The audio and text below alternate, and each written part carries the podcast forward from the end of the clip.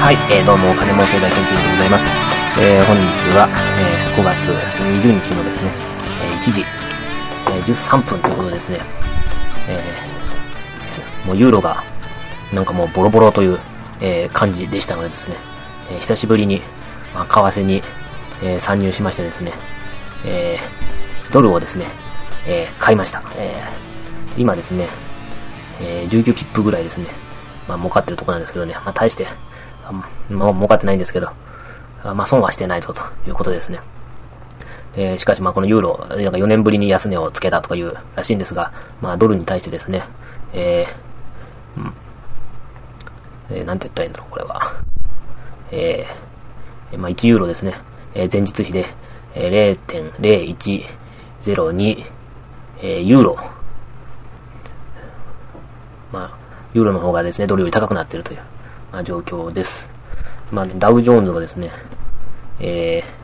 ー、今現在、えー、マイナス1.19%ってことですね。まあ、ダウが下がるとドルは下がるんですけど、まあそんな感じで、まあ、まあでもね、ユーロがね、110円までなっちゃったと。確かに前にユーロ110円ぐらいの時ありましたけど、その時はですね、ドルドルも80何円とかでですね、まあ、今より安かったと。ということはですね、まあユーロは、まあ以前よりも、まあもっと安くなっちゃったということですね。だと思います。えー、それでまあ、ユーロの言われようがひどいんですよね、これね。えーと、どこだったっけな。えー、経済、債務危機に見舞われた欧州諸国回復の長く厳しいプロセスに直面とかですね、ユーロ大きな試練とかですね、えー、まあドイツがですね、あの、ネイキッド、えー、取引禁止とかですね、えまあいろいろあります。うん。ユーロ直面する危機、ユーロが失敗すれば、えヨーロッパも失敗になるとかですね。まあ、この、今度からユーロに入る国を厳しくするとかですね。うん、まあ非常に、まあ、欧州の、何ですかっけ ?ECB の銀行の人たちがですね、あと、これはなんだ、ドイツの財務省の人とかがですね、えー、まあ、このユーロボロクソに言ってるんですね。うん。そうかと思えばですね、まあ、IMF が、まあ、日本の回復が勢い増すとかですね、まあ、日本の国債の95%がですね、国内で保有されてるから、まあ、日本の財政再建は、まあ、余裕なんではないかとか、まあ、結構この日本に優しい、見方を、えー、しております。まあ、しかしですね、この金融の世界もですね、まあ、結構政治の世界と似通ってるようなところがあって、昨日いいって言ってたものがですね、まあ、日付が変わって何か起きるとですね、まあ、一気にダメになるとかいうのがですね、まあ、よ、よくあることだと思います。えー、それではですね、今日久々にニュースを、えー、言ってみようかなと思うんですが、ニュースで、えー、民主党の、えー、有志がですね、えー、宗教法人の優遇前世を検討ということで、えー、宗教と民主主義研究会、えー、民主党の有志議員で作っておるらしいです。ですね、国会の会合を開き、国会内で会合を開き、えー、宗教法人税制のあり方をめぐり意見交換と、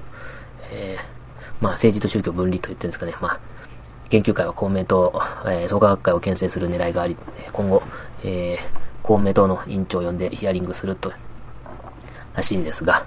まあ確かにですね、お守りはいくら売ってもですね、えー、税金かかんない。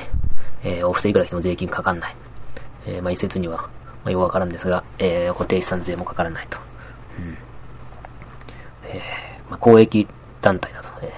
ー、え、まあ、利益団体じゃなくてですね、公益団体なので、まあ、税金は、えー、かからない公益活動にはかからないと。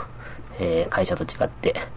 うから、えー、利益を追求するものじゃないから税金はかからないと言うんですけどね、まあ、あの、坊主が高そうな会社とか乗ってるとですね、まあ、儲かってんなという。まあ、最近はやっぱりね、不況で坊主も儲かんなくなってるらしいですけど。えー、大体あの、値段の付け方が舐めてるですよね。なんかですね、えー、坊さんが宗教のね、えー、葬式の値段つけるときはですね、まあ、肩書きとですね、その死んだ人の肩書きとですね、家いた時の門構えを見てですね、まあ値段決めるっていうのが、まあとんでもねえっていうか、まあ、そういう世界らしいです。まあ確かに、まあ合ってないようなもの。えー、ここでですね、まあ、これとちょっと関係した話で、まあこの、宗教法人の税制、えー、優遇税制検討はぜひ、まあ、やってもらいたいと思います。民主党がですね、まあ、今、全然長津飛ばずで、何やってもダメダメでですね、えー、まあ、すぐケチつけられちゃうっていうのは非常に悲しい状況なんで、まあ、こういうですね、まあ、一つちょっと、こう、明るい話題ですよね。宗教法人の優遇税制検討。まあ、こういった明るい政策をですね、えー、一つぜひ実現してもらいたいなと。えー、まあ、どうなるか、まあ、今後注目です。まあですね、このさっきの、まあ、坊さんが門構えと名刺の肩書きを見てですね、えー、葬式の値段を決めるという話ですが、えー、これがですね、えー、まあ、非常に、えー、不公正だと。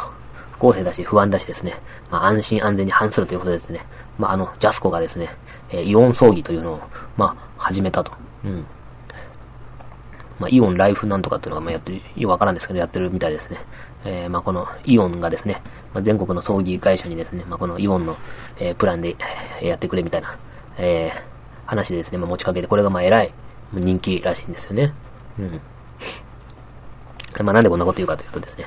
えー、先週ぐらいかな。先週ぐらいにですね、えー、イオンの、えー、まあ、株主総会あってですね、あそこ行くと、えー、1000円のイオンギフトカードもらえるから、まあ、行ってるんですけどね、えー、株主総会でこの、まあ、イオンの、イオン葬儀、これはめちゃくちゃ流行ってるということですね。まあ、しかし、ことがことなので、あんまし、大っぴらに宣伝できないのが、まあ、問題だとか言ってるんですが、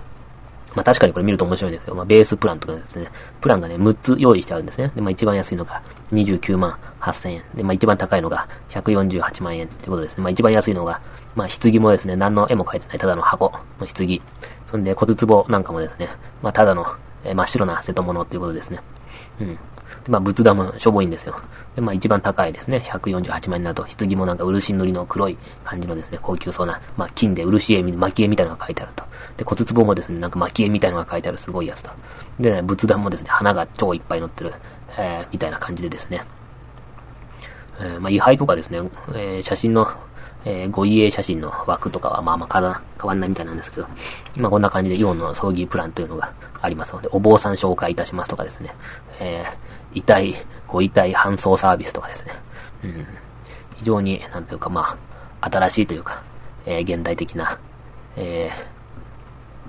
ー、なんですか、葬式のあげ方だなというふうに思います。まあ、昔はですね、この檀家というのがあって、自分の家は要はずっとどこどこの寺の檀家でですね、まあそこが葬式一切やるっていう風になってました。まあ、それだからこそですね、まあこの宗教も公益法人っていうので、まあわかるんですけどね。うん、まあそうするとですね、まあ、えー、宗教だけじゃなくてですね、えー、まあある種の、精神的に安らぎが得られるもの、すべてがですね、公益的なものになってしまうんじゃないのかと。まあ、あまりにもですね、まあ、昔に比べて、えー、葬式含めですね、この、まあ、坊主のやることとかですね、まあ、宗教のやることが、えー、こう、まあ、社会的な普通の一般人の生活と乖離している今ですね、えー、まあ、この宗教税制を見直すという、さっきの話は、まあ、面白いんじゃないのかなというふうに、えー、思いました。また、あとするとですね、いちいちですね、このね、坊さん呼んで、まあ、宗教的な葬式を挙げるという、この儀式、それ自体がですね、まあ、よく意味がわからないと。えー、どういう、えー、脈絡があってですね、えー、まあ、坊さんが来て何言ってるかわからないようなですね、えー、お経をあげてるのかと。うん。どうして線香に火つけてですね、手を合わせてるのか。まあ、ようわからないような時代になってきました。それが個人と、一体どういう関係があるのかと。うん、それで成仏するのかと。そもそも成仏とは何ぞやと。うんこうなってくるとですね、まあ今後ですね、この、まあ今まで坊主丸儲けと言われてた、あ時代がですが、まあ、これから先は、まあそんな坊主丸儲けにはならぬのではないのかなというふうな、えー、気がしておりますと。そこ、えー、じゃあイオンの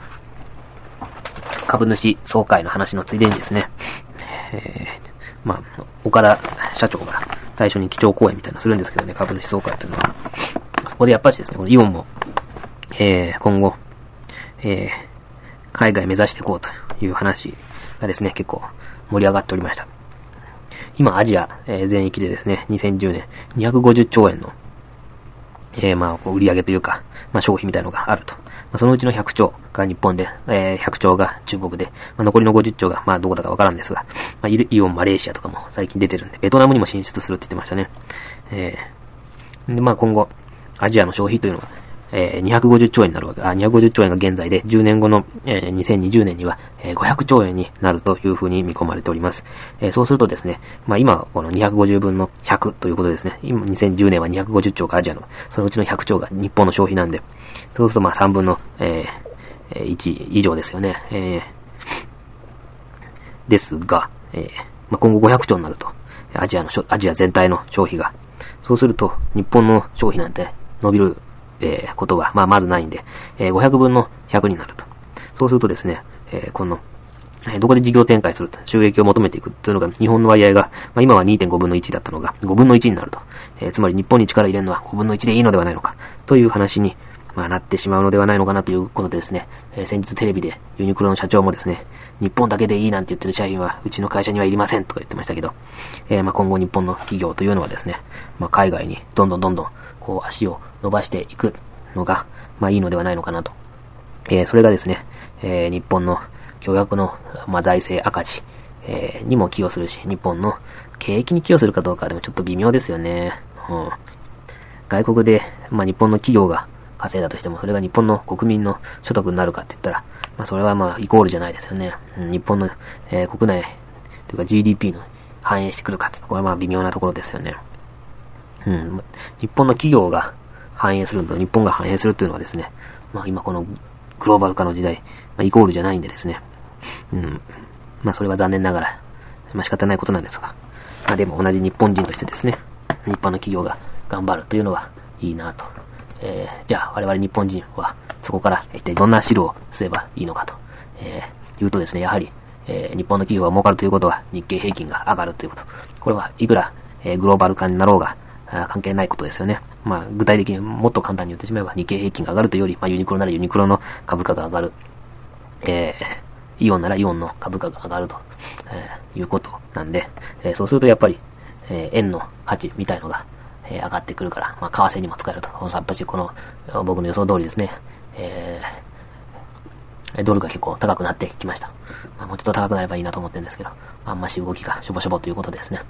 まあ、ユーロもですね、ちょっと下げすぎたのかなって感じで、まあ、戻してきておりますと。えー、それではですね、この IFM の、えー、アナウンスにもあったように、まあ、日本の、えー、国債の95%は日本国内で消費されているので、日本は財政再建するにも、まあ余裕だよという、えー、話なんですが、この、最近み、えー、読んだ本でですね、えー、リチャード・クーという、まあ、経済学者の人が書いた、えー、バランスシード不況の経済学、デフレトっていうのがあるんですけど、まあ、その中でですね、えー、日本の、えー、国際残高がどんどん増えていくのは、まあ、これは、仕方ないことだと。まあ、当たり前のことだと。言うんですね。まあこれ、どうして、まあ当たり前なん、仕方なくて当たり前かというとですね、えー、まあ昔バブルというのがあってですね、えー、そこで、土地の値段が、皇居の値段がですね、アメリカのカリフォルニア州全土の値段とですね、まあ、同じになってちゃったぐらいのですね、まあ土地バブルみたいなのがあって、まあ企業はその土地をいっぱい、まあ、持ってたわけです。そうするとですね、その土地の値段が高いんで、借金をいっぱいしてもですね、バランスシート的には釣り合いが取れてると。しかし、このバブル崩壊でですね、えー、なんと日本は、えー、2点、えー、GDP の2.7倍でしたが、2年、2年と何倍のですね、この資産を失ってしまったというんですね。そうすると企業のバランスシートっていうのは、まあ一気にですね、この借金の方が重くなっていくわけですよ。今までこの資産が、帳消しにしていたその資産がですね、バブル崩壊とともに、まあ、吹っ飛んでしまって、まあ借金がやけに目立つようになったと。そこで企業何し始めたかというと、借金の返済を、えー、始めたとえ。そしてですね、えー、日本人の、あ、この貯蓄をするんでですね、まあ、えー、家計もですね、あ、かあの、消費も、消費というか、まあ、貯蓄は前からなんですが、貯蓄と、えー、昔はですね、この貯蓄を企業が借りるという形で日本の経済回っていたのに、まあ、貯蓄が相変わらずでですね、えー、企業が借金返済に走ると、どうなるかと。えー、銀行はですね、この、えー、貸すところがなくなるえ銀行がこの貸すところがなくなってですね、もしそれを誰も使わないとなると、まあ、これは当然デフレになると、えいうわけで、まあ、デフレになるなった暁に何が起きるかというと、まあ、大恐慌、アメリカの大恐慌がまそのいい例なんですが、になると。じゃあそれを避けるためにどうしたらいいか。で、日本人の貯蓄と企業のですね、この返済を、えー、国が国債という形で、えー、まあ、買い取って、え市場に流すことによって、均衡を保ってる。これが日本の、えー、財政赤字のちょっと特殊要因なんですよね。他の国にはまあないような。え、ですので、まあ、日本のこの財政赤字は安全だと。そうするとですね、まあ、当時の、えー、GDP の、えー、2, 2年と3倍っていう話ですから、まあ、今、国と地方合わせて900兆円と言ってますが、これ大体、まあ、1200、1300兆円ぐらいまでは、まあ、膨らむのかなと。そうすると、まあ、企業のですね、うん、バランスシートも、えー、プラマイが取れるようになり、えー、それ以上の、まあ、財政赤字は、まあ、増えないという、まあ、計算ですけどね、計算になると。えー、それでですね、どうだったかな。やっぱしですね、この、まあ、FM はですね、えー、まあ、日本は、えー、財政再建余裕あると言ってるんですけど、やっぱしこの、うん、何でしたっけえー、財政調整の必要性と、歳出の伸びを、えー、日本は歳出の伸びをですね、えー、抑える必要がある。うん。と言ってるんですね。これはやっぱり医療費だと思うんですけど。まあ、またですね、野心的な成長計画が、えー、財政、えー、調整を支援するだろうというふうに言ってるんですね。まあ、今の大蔵省というか財務省とかですね、まあ、日銀とかが何考えてるかようわからんですけどね、うん、歳出の伸びを抑える必要があるっていうのはまあ明らかなんですよね。まあ、税収が30兆、40兆のところでですね、まあ、10年後の医療費47兆円になるという中でですね、まあこれは、ちょっとどうし、医療費だけでもどうしようもない、削らなきゃいけない状況になる。まあこれはまあ削ればいいだけの話だろうって言うんですが、まあ削るときの理由付けというのが大変なんですよね。うん、今まで、えー、上げてたものをですね、えー、上げなくなるというのがですね、まあ、